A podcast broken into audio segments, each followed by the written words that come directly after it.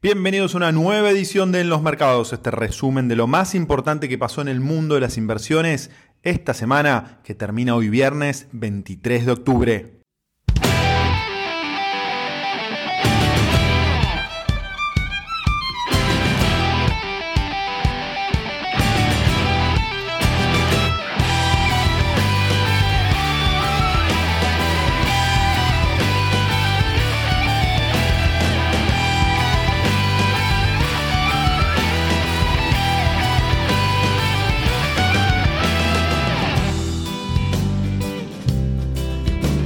Hola amigos, soy Fede Tesoro y es un placer compartir con todos ustedes este espacio semanal que se llama En los Mercados, donde entrevistamos a los protagonistas del mundo de las inversiones globales y hacemos un resumen de lo más importante que pasó en la semana. Hoy tenemos dos muy buenas entrevistas. Primero vamos a entrevistar a Neri Persicini, que es economista y es head de estrategia de GMA Capital. Vamos a hablar con Neri de todo lo que está pasando en la Argentina, del dólar, de las acciones, de los bonos, de qué hacer con los pesos, de qué hacer con los dólares, eh, un poquito de todo. Neri es un fenómeno. Trabajé con él en Inversor Global varios años y ya hace unos años que está trabajando en GMA Capital y está muy, muy al tanto de lo que pasa en la economía argentina y hace muy buenos gráficos, excelentes. Síganlo en Twitter. Voy a dejar el, en el link del episodio, voy a dejar su, su usuario. Y después voy a entrevistar a Manuel Baudrois, que es fundador y CEO de Velo y es especialista en criptomonedas y en Bitcoin. Es uno de los primeros, primeros argentinos que se metió en el tema de exchange eh, de, de Bitcoins en realidad y creó una exchange y hoy está con un nuevo proyecto que se llama Velo con Manuel no solo vamos a hablar de su proyecto, sino también de cómo está viendo él el mundo del Bitcoin y el mundo de las finanzas descentralizadas. Así que muy entretenidas las conversaciones del día de hoy y al final voy a hacer el habitual resumen semanal de lo más importante de la semana. Vamos con la primera entrevista. Estamos con Neri Persicini, que es economista y hoy es head de estrategia de GMA Capital. Neri, ¿cómo estás? Un gusto estar con vos. ¿Qué tal, Fede? El gusto es mío. ¿Cómo va? Muy bien, muy bien. Gracias por tu tiempo y gracias por estar acá en el podcast. Me gustaría empezar eh, hablando, Neri, de algo, de un gráfico que subiste muy interesante a tu cuenta de Twitter hace unos días o semanas atrás, que hablaba del tipo de cambio que hoy está parecido al dólar de, de 4 de Dualde te leo lo que decías, como, para que después nos expliques. Decía, eh, decías en el tweet, el contado con liquidación vale 4,70 a precios del dólar de 4 pesos de Dualde corregido por tipo de cambio real multilateral. Esto es un 29% más elevado que el oficial de junio del 2002 y un 18% superior al contado con liquidación de aquel entonces. Y hacías un disclaimer eh, sí, ya sé que el tipo de cambio real multilateral dice poco en contextos de cepo e incertidumbre financiera. Me parece que hay un montón de temas acá. ¿Por qué no nos explicás cómo surgió la idea de, este gráfico y esa comparación? Bueno, la verdad con la nominalidad que tiene Argentina me pareció interesante pasarle un filtro. Primero, sacarle lo que es el efecto de la inflación y de los tipos de cambio de nuestros socios comerciales, que eso es básicamente lo que hace el tipo de cambio real multilateral es una especie de tipo de cambio constante en el tiempo, para, ponerlo simple, y después puse como base ese periodo o esa fecha tan particular que fue mediados de 2002, que todo el mundo se acuerda cuando después de la salida de la convertibilidad el tipo de cambio, el dólar, llegó a, a 4 pesos. Entonces, si hacemos esa abstracción y llevamos el precio actual a los valores de junio de 2002, eh, el tweet me quedó desactualizado porque hoy por hoy ese valor es de 5,30. Es decir, si nos paramos en junio de 2002 y tenemos el dólar de Dualde, hoy estamos todavía un peso 30 arriba de lo que fue ese tipo de cambio. 5,30. Ok, ¿y qué, para, aquellos que no, que no son economistas, qué significa que el tipo de cambio eh, real multilateral, o sea, ¿qué, significa que esté tan alto, digamos? qué representa? Arranco por el disclaimer. Eh, el tipo de cambio real es una. Te, te ponen precios relativos lo que es tus productos exportables y tus productos que no, son exportables. Es un precio relativo de, bienes. El problema cuando vos tenés cepo y tenés incertidumbre es que el dólar financiero, que en Argentina funciona como reserva de valor porque nuestra moneda no cumple esa función, puede exagerar y, dispararse por las nubes más allá de lo que indicarían nuestros fundamentals. Que los fundamentals Te interrumpo ahí, Neri. pagos. Un segundo. Entonces, esto quiere decir que eh, las exportaciones argentinas al tipo de cambio con todo con liquidación de hoy estarían muy baratas en el exterior, ¿no es cierto? O sea, podríamos exportar relativamente bien. Nos lloverían dólares, sí. Perfecto. Es más, con el tipo de cambio real que tenemos hoy, que es dos pesos y pico en términos del de Dualde, históricamente no es un mal tipo de cambio, tenemos superávit comercial desde hace casi dos años. Claro. El problema es que por la incertidumbre que existe y por cómo está diseñado este cepo, el Banco Central desde junio que no compra reservas en términos netos. Entonces, la incertidumbre pasa por, por qué tipo de cambio es el que termina reflejándose en la economía, porque todo lo que nosotros, los precios que vemos, prácticamente están atados al oficial. El tema de poner el tipo de cambio en, los valores del oficial y cerrar la brecha, que hoy por hoy supera el 100%, es que los precios van a, dispararse y la pobreza, que ya está en la zona de 40%, se va a agudizar más. Creo que este es el dilema que tiene el gobierno hoy por hoy. Claro. Em, entonces, sos de aquellos que viendo que el tipo de cambio contado con liquidación está tan alto en términos históricos y en términos de este análisis de bienes em, de exportación, importación, etcétera, sos de aquellos que dicen que no tendría que subir mucho más este tipo de cambio contado con liquidación? ¿O te parece que eso es independiente y que el tipo de cambio puede seguir subiendo si no hay un cambio en el rumbo económico? Y me inclino por la segunda. Te aclaro que yo creo que está muy alto. Si vos tuvieras un plan, si supieras a, dónde vas, eh, cómo se va a reducir el gasto público y la emisión, si supiéramos una tendencia de, unificación cambiaria. O sea, bajo ese escenario, eh, creo que el dólar está carísimo. Ahora bien, cuando pasan ya 10 meses de, gestión y no sabemos todavía el rumbo económico, eh, me inclino a pensar que puede ser barato de frente a, lo que, a la incertidumbre que se viene. Es un poco una, característica dual que hasta ahora, al no haber novedades o, al enterarnos cada vez semana a semana que las medidas que, siguen son tibias, eh, me parece que lo que gana es la incertidumbre y, la gente acelera lo que es el proceso de deshacerse de los pesos. Eh, no sé si respondí a tu pregunta, pero es un poco dual la, mirada. Falta un plan y como Argentina no tiene plata ni credibilidad, tenemos que entrar ahora en el terreno de, la expectativa, de, las señales. Y creo que por ese lado el, gobierno hoy por hoy no, no, está haciendo las cosas correctamente. Clarísimo. Em, salgamos del tipo de cambio y vayamos a aquellos que tienen pesos, eh, personas o empresas que por determinada razón no pueden o no quieren enviar su dinero al exterior o hacer inversiones en dólares. ¿Hay algo del mundo pesos en Argentina que te parezca que sea, no sé si bueno, pero tal vez menos malo? Eh, algo que puedas mencionar, algún instrumento o algún tipo de inversión, no sé, dólar link, concerts, eh, ¿hay algo que te guste de eso o te parece que no, que no hay nada? Bueno, eh, en primera instancia se puede atacar la brecha que estábamos comentando desde arriba o desde abajo. Para, para hacer para hacerlo simple, atacar la brecha desde arriba significa apostar a que suba el tipo de cambio bolsa o contado con liqui, que en ese caso se puede hacer la posibilidad, siempre y cuando la persona no haya comprado dólares ahorro o solidarios en los últimos 90 días. Esa opción está. Eh, también puedes comprar CDAs eh, con pesos que son papeles que, que cotizan en el exterior y que la verdad hoy por hoy han replicado más que bien la dinámica del tipo de cambio, incluso con la crisis por pandemia que tuvimos en términos internacionales luego de la recuperación del S&P. Eh, ahora, también está la opción de, atacar la brecha por abajo, que es esperar que se cierre con un aumento del oficial, y por esta línea lo que ha ganado mucho brillo en el último tiempo fueron las alternativas dólar link, es decir, instrumentos que replican el dólar oficial y que te permitirían ganar en pesos todo el salto cambiario en el momento que se dé.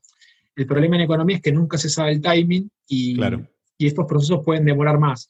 Eh, Después ya yendo a, lo que es el mundo pesos puramente, eh, me cuesta encontrar valor en, lo que es tasa variable o, tasa fija, por lo cual el único, si querés, el second best que tenemos en, pesos es la curva SER, que te paga hoy por hoy en bonos cortos a un año, te paga inflación más 4 o 5%. Eh, si uno espera que se acelere la inflación después de, un salto cambiario o mismo de cómo se están subiendo los productos importados, creo que para el que tiene que cubrir una cartera en pesos o, tiene un hedge de, moneda local, es la variable a mirar.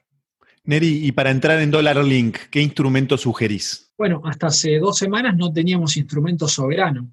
Eh, Guzmán hace dos semanas emitió por, te diría, casi 1.800 millones de dólares, un bono que vence en noviembre del año que viene, pero hoy rinde negativo en términos de, devaluación. Es decir, uno compraría ese bono y si lo espera hasta el final, te cubriría menos del 100% de la inflación, porque tiene un bono, un precio sobre la paridad.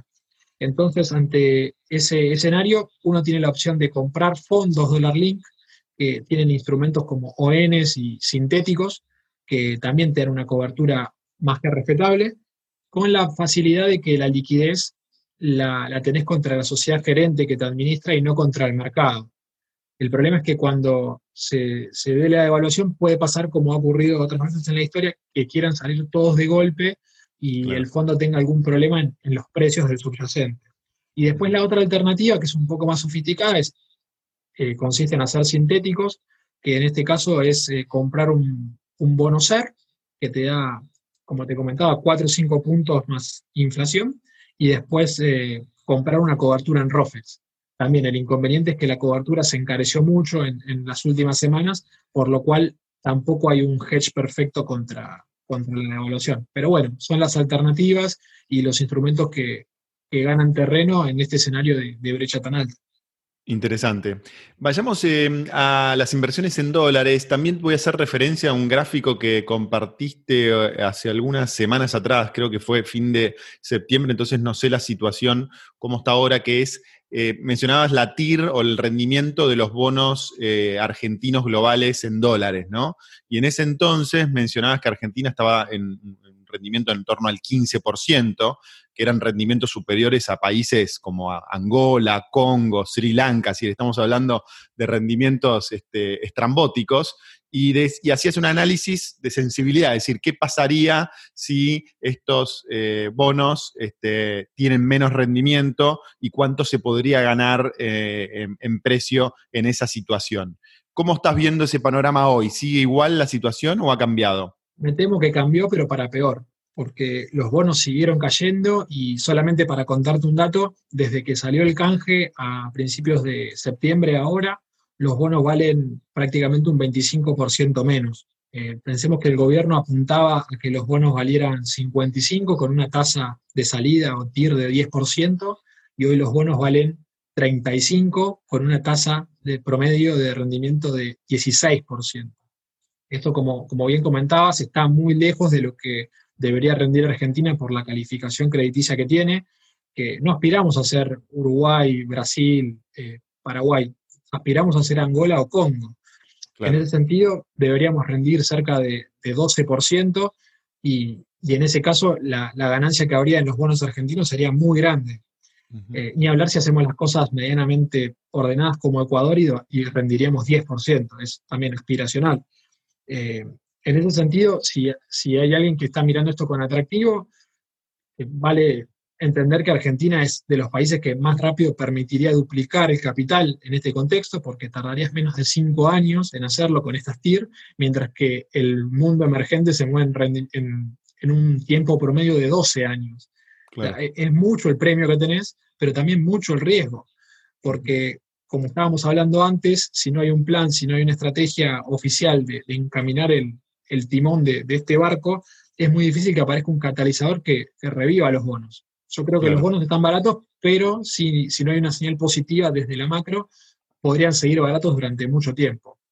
Ahora, ¿cuál, cuál es el riesgo ahí? Porque mm, eh, pensando, eh, digamos, en los próximos años no hay necesidades de, pagar capital eh, esos bonos. No tengo claro si hay necesidad de pagar intereses, pero el riesgo no sería de default si hablamos de los próximos dos años, supongamos. No es default, sino que vegeten en precios muy bajos, por decirlo de alguna manera, o cómo, lo ves el riesgo en ese sentido? Sí, al haber emitido bonos tan largos, no tenemos un riesgo de default a la vuelta de la esquina, porque de hecho ese, problema se solucionó.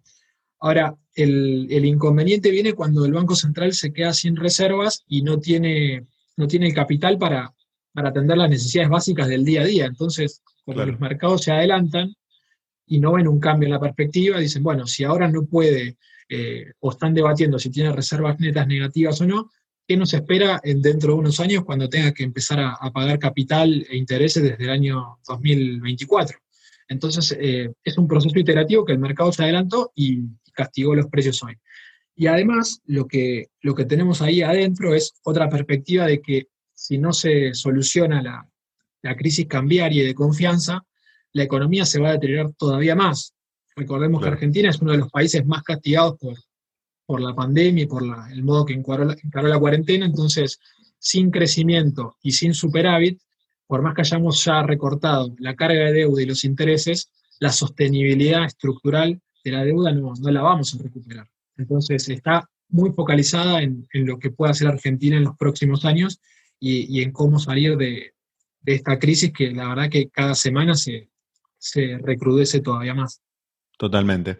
Cerramos, Neri, te propongo cerrar con un tema más macro. Me están, últimamente hay muchas personas eh, mencionando em, la dolarización como, como, solución mágica a, estos problemas que estuvimos hablando eh, de Argentina o una vuelta a una cierta convertibilidad. ¿Cómo, cómo ves ese, ese, pensamiento? Yo creo que ese tipo de, soluciones eh, es caer en facilismos es mirar solamente la punta del iceberg y no, mirar el problema de fondo. Si me preguntas a mí, yo creo que la convertibilidad funcionó porque hubo un ajuste de las cuentas públicas, recuerda que también hubo privatizaciones y hubo reformas estructurales. Entonces, la dolarización estuvo acompañada de, un proceso integral que hoy por hoy no se ve.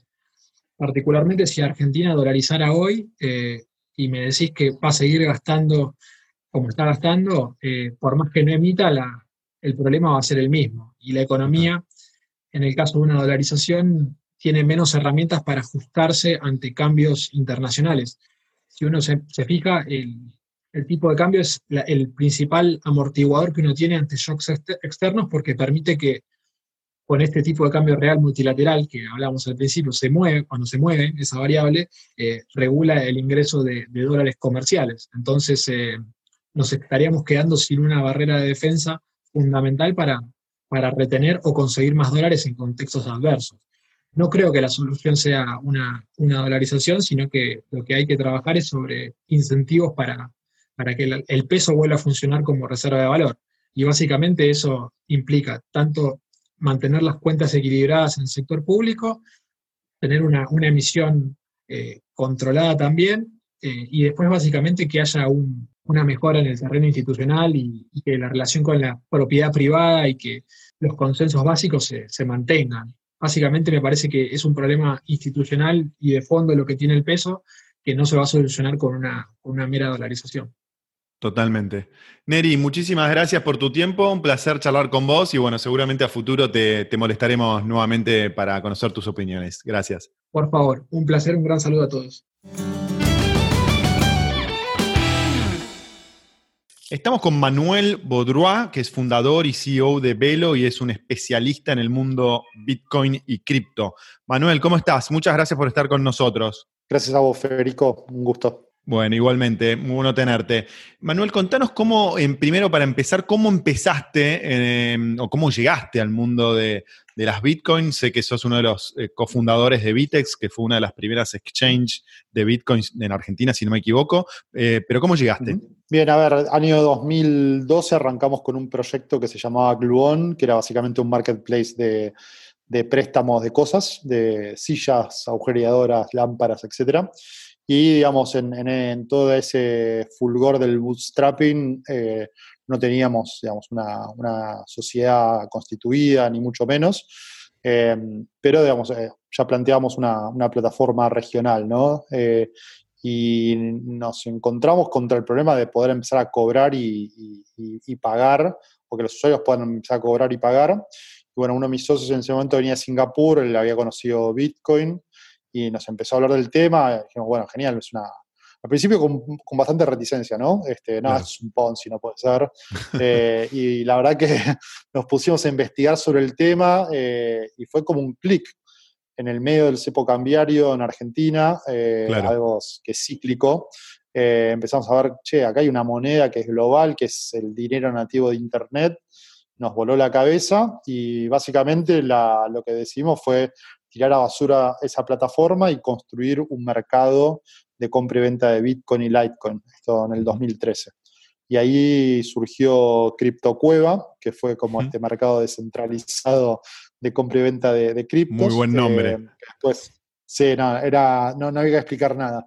Em, y después no, le, tuvimos que, igual, literalmente no era una cueva, pero era un, era un marketplace, ¿no? Era un mercado. Eh, después le cambiamos el nombre a Conecta Bitcoin para que sea un poco más digerible, ¿no? Y ahí surgió la posibilidad de. ¿Ahí seguiste con Bitex? Bueno, claro, bueno, digamos, si querés, CryptoCueva Conecta Bitcoin fue como el primer paso en emprender en el ecosistema. Como te decía, en el medio del, del, cepo cambiario, todo el tema de justo había sido la, crisis de Chipre, viste, en marzo, abril 2013.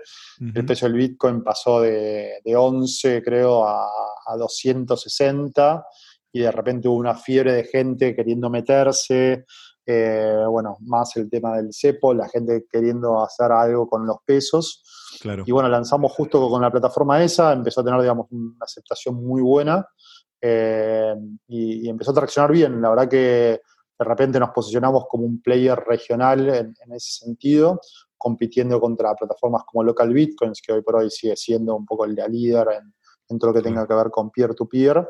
y, nosotros quizás prohibíamos como diferencial eh, el tema de poder um, hacer como un escrow en, las operaciones, entonces le damos más seguridad a los usuarios menos expertos. Y bueno, de ahí fue como la, si querés, la superficie por la cual nos permitió eh, empezar a construir Vitex, ¿no? Este, que después de varios meses de laburo fue, se fue, digamos, como em, generando toda esa idea de decir, ok, bueno, evidentemente hace falta un mercado, ¿no? Más que una plataforma de un exchange más peer-to-peer, porque por volumen, por precio, por escala, eh, etcétera, ¿no? Y bueno, en enero del 2014, también con el precio del Bitcoin que había llegado a mil dólares hacía un par de semanas, eh, fundamos Vitex, ¿no? Claro. Y mm, vos estuviste en el, en el mundo de los, de los exchange y lo conocés muy bien, y una de las principales dudas que tienen las personas que se están metiendo en el mundo de Bitcoin y cripto en general es qué exchange usar o cómo comprar sus primeros bitcoins y después cómo guardarlos. ¿Qué consejos le podés dar o qué mirarías o qué le dirías a una persona que tiene que tomar esas decisiones eh, que preste atención, digamos? Sí, como todo, digamos, es una manta corta, ¿no? O sea, lo que por un lado quizás decís, bueno, eh, apunto a facilidad y en general los más fáciles de usar son los más caros o los menos líquidos. Entonces, bueno, nada, si obviamente estás en el, en el mercado local y querés eh, apuntar a plataformas con buen precio, buena profundidad, bueno, exchanges que obviamente tengan esos volúmenes. Eh, no, no, quiero tirar el chivo, pero bueno, ya saben dónde ir.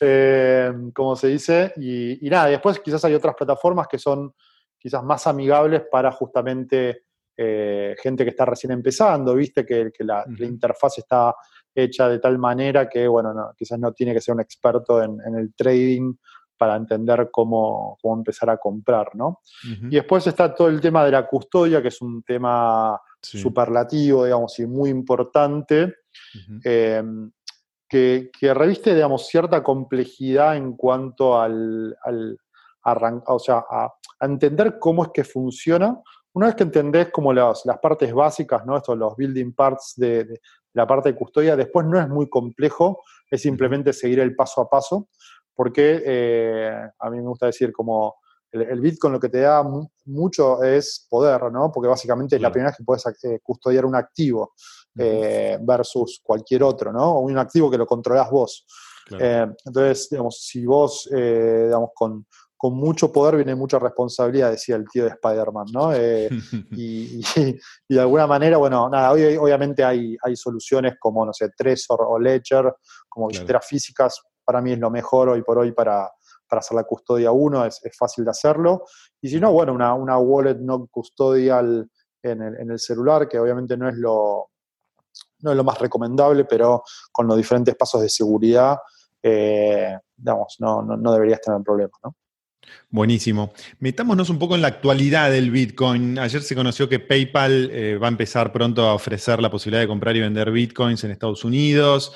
Varias empresas públicas eh, también invirtiendo en Bitcoin como, como reserva.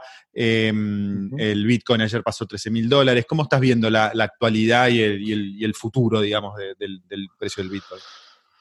Uf, la verdad que es súper bullish. Em, em, a ver, creo que hay, dos, partes. Obviamente lo de PayPal es eh, un notición, ¿no? Eh, una notición que tiene que ver más con, eh, quizás no, con los fundamentals de la tecnología y la promesa, porque básicamente ellos lo que te van a permitir es eh, acceder a comprar el activo, pero no lo vas a poder custodiar vos, ¿no? Claro. Eh, y tampoco los vas a poder meter ahí para venderlos. Eh, entonces, pero sí es como, bueno, ok, un primer acceso para estos 300 y pico millones de usuarios que, tienen, ¿no? Que, es, te diría, entre hoy se estiman que entre 50 y 100 millones de usuarios hay en, en cripto en total. Bueno, es tres veces la masa crítica eh, que hay hoy, ¿no? Entonces, un, crecimiento. Entre 50 y 100 millones de usuarios, decís, en Bitcoin. Sí, sí, hoy se, estima, se estima eso. Entonces, triplicar digo, o, multiplicar por 6 esa base es, realmente masivo, ¿no? Claro. Em, y aparte, bueno, con el músculo de PayPal. Eh, entonces, eso me parece, digamos, algo que, me, pone muy bullish.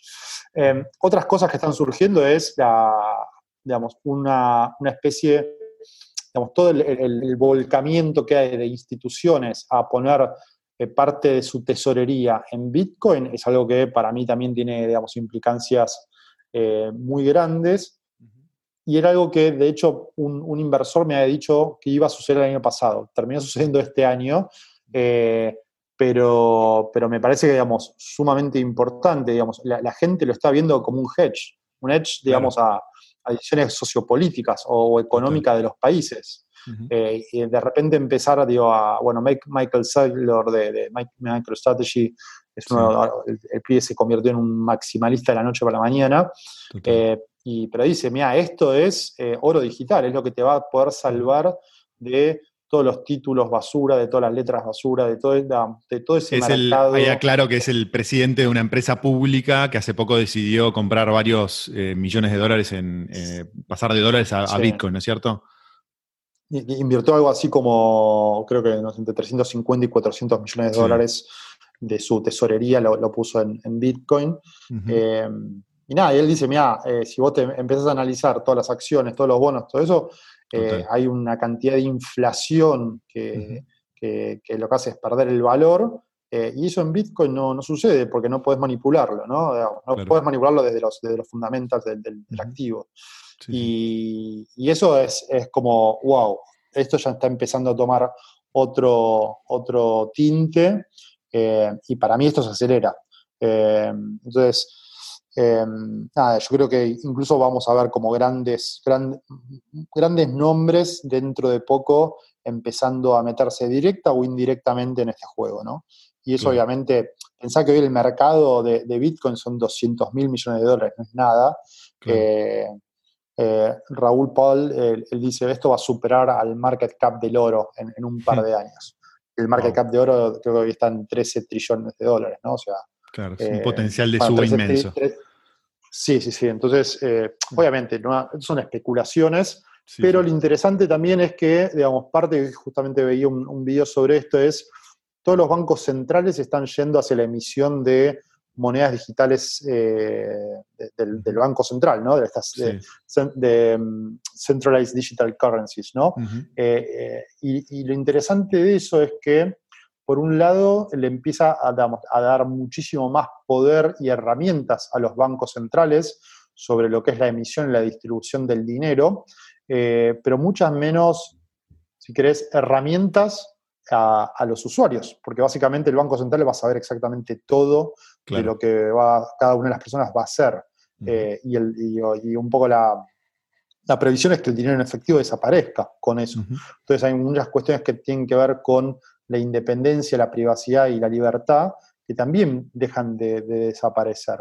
Y ahí es donde, de alguna manera, eh, la, tesis de ellos es eh, Bitcoin es como una, un, bote salvavidas en este, en este nuevo eh, escenario donde, digamos, hay como una, un sobrecontrol de, de las instituciones desde las personas, ¿no? Total, total, total. Em, metámonos eh, ya para ir cerrando en el tema de, DeFi o, finanzas descentralizadas. ¿Cómo, estás viendo eh, ese boom que, hubo mm. especialmente este año, no? Sí, sí. Justo el año pasado, digamos, un poco mi, este, mi pronóstico de, este año eh, lo, incluí y, la verdad que es eh, apasionante, ¿no? O sea, poder, para mí lo, más interesante es, digo, lo, primero que hay que saber es que hay, hay que hacer como la comparación. Finanzas tradicionales es una, digamos, finanzas que están centralizadas, que, son permisionadas, tienes que pedir permiso para utilizarlo y es, cerrado y oscuro, por así decirlo, digamos, ¿no? Es, muy difícil ver qué pasa ahí adentro. Eh, y hay como mucho, digamos, este, hay mucha, si querés, aprovechamiento en esa desinformación, ¿no? Este, que los actores de una manera eh, toman, toman provecho. En el caso de DeFi es totalmente lo contrario. Es abierto, es descentralizado, no tenés que pedir permiso para utilizarlo, totalmente transparente. Eh, y básicamente el concepto acá es cómo agarrar y digamos, de construir el sistema financiero en partecitas, en lo que se llaman money legos, ¿no? o sea, legos del dinero. Y empezar a construir servicios financieros a partir de esas piecitas. Esas piecitas que después terminan siendo eh, partecitas de una transacción que ocurre dentro del el blockchain de Ethereum, por ejemplo, en el caso porque es el más popular, si querés, ¿no? Aunque se están empujando otro, otros blockchains. Entonces, imagínate poder empezar a, eh, digo, vamos a enumerar como acciones concretas. Poder intercambiar una moneda por otra. Esa moneda ponerla en un, en un money market. Eh, ese, esa, tasa de interés que te paga ese money market, a su vez cambiarlo por otra moneda y ponerlo en, no sé, una plataforma de derivados, pero todo, digamos, todo ese, esa, esa transacción o toda esa secuencia de acciones dentro de una sola transacción que ocurre cada 10 segundos.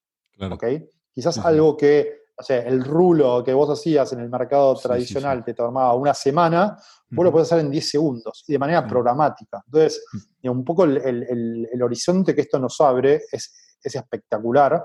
Hay, digamos, muchísima alquimia y experimentación, mucha pérdida de guita en el medio, obviamente, pero lo interesante es como eh, medio, yo digo que es como hoy por hoy la conquista del, oeste, ¿no? Digamos, hay muchos vaqueros. Eh, hay mucha gente vendiendo palas y picos, pero definitivamente, digamos, están como eh, sentando las bases de una nueva realidad, ¿no? Eh, y un poco acá es, ok, tenemos que todos ponernos, volver a nuestra infancia y empezar a jugar con el Lego de vuelta, ¿no?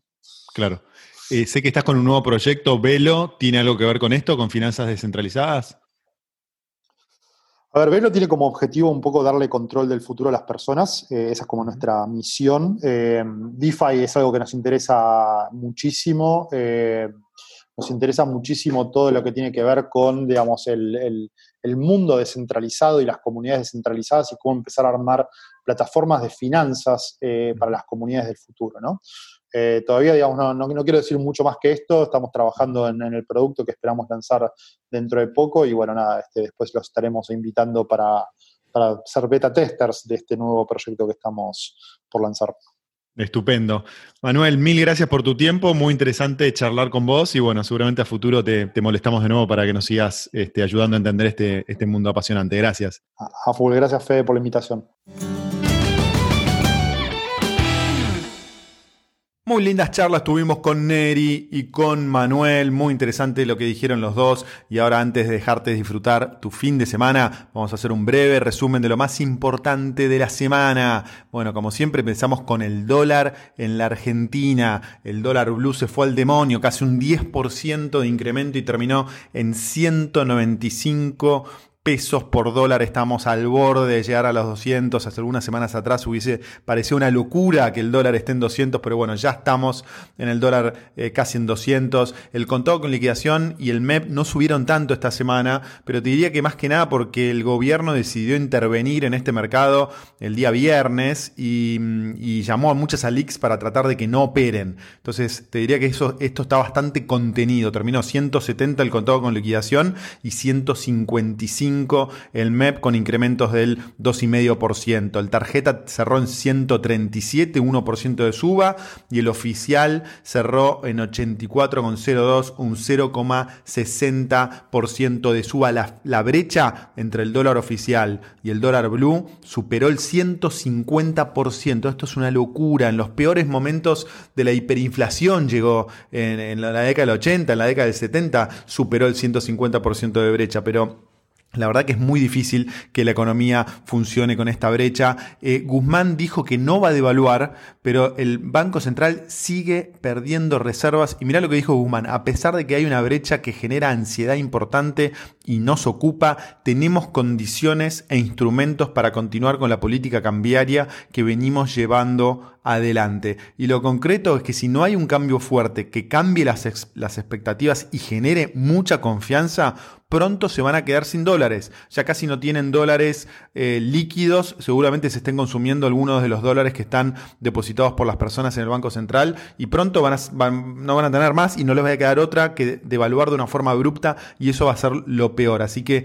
es muy lamentable lo que está pasando en el mercado financiero en la Argentina durante las últimas semanas. Y fíjate que al mismo tiempo que Argentina no tiene reservas, el Banco Central de Paraguay no tiene lugar donde guardar los dólares que tiene. Es decir, le están llegando dólares de una forma impresionante. ¿Por qué? Porque está exportando mucho Paraguay al exterior. No hay trabas, no hay impuestos eh, excepcionales, no hay desconfianza. Eh, Paraguay tiene una macroeconomía muy prolija, por lo tanto decidieron poner un impuesto del 1% porque no tienen lugar en las bóvedas para guardar los dólares que los exportadores eh, paraguayos traen al Paraguay. Entonces fíjate, si un país como Paraguay eh, le sobran los dólares, ¿cómo puede ser que a un país como la Argentina no tengan dólares por ningún lado? Pero bueno, así es nuestro país. El riesgo país terminó en 1.432, una suba del 2.51%. El Merval subió un 7%, terminó en 52.403 puntos. Ya acumuló la quinta semana de suba consecutiva. Pero fíjate que durante los, estos últimos, estas últimas cinco semanas, entre el 18 de septiembre y el 23 de octubre, el Merval en pesos creció un 26%. Pero si lo medís en dólares, el 18 de septiembre el Merval estaba en 304 dólares y ahora está en 307 dólares. Es decir, creció un 1% nada más en dólares. Y el riesgo país sí sigue subiendo, como hablamos con Neri, los bonos argentinos en dólares están rindiendo más de un 16% anual, cuando países como Ghana o Sri Lanka están rindiendo un 11, un 12%. Es decir, estamos rindiendo más que los peores países del mundo. Una cosa, eh, la verdad, que es totalmente increíble. El S&P 500 bajó un poquito, 0,53%, rompió la racha de tres semanas de suba, terminó en 3.465 puntos, se acerca a las elecciones de Estados Unidos y hay bastante ansiedad por ese tema. La onza de oro creció muy poquitito, 1.903 dólares, 0,20%, y el que dio un salto importante es el Bitcoin, subió un casi un 15% y terminó en 12.935 dólares. Ayer jueves superó los 13.000 dólares, así que las perspectivas con respecto al Bitcoin son muy muy buenas. Como hablamos con Manuel, eh, se conoció que PayPal va a empezar a ofrecer la posibilidad de comprar y vender Bitcoins y eh, esa señal, entre muchas otras señales más, hacen pensar que el Bitcoin va a seguir subiendo fuerte. Con esto cerramos, ahora sí te dejo disfrutar tu fin de semana. Acordate que me puedes escribir a fede anotate en mi newsletter, así recibís los updates eh, todos, los, todos los miércoles o jueves. Podés entrar a fedetesore.com barra newsletter, ahí dejas tu email y te va a llegar un email toda la semana. Muchas gracias por estar del otro lado, que disfrutes el fin de semana y nos vemos pronto. Chau.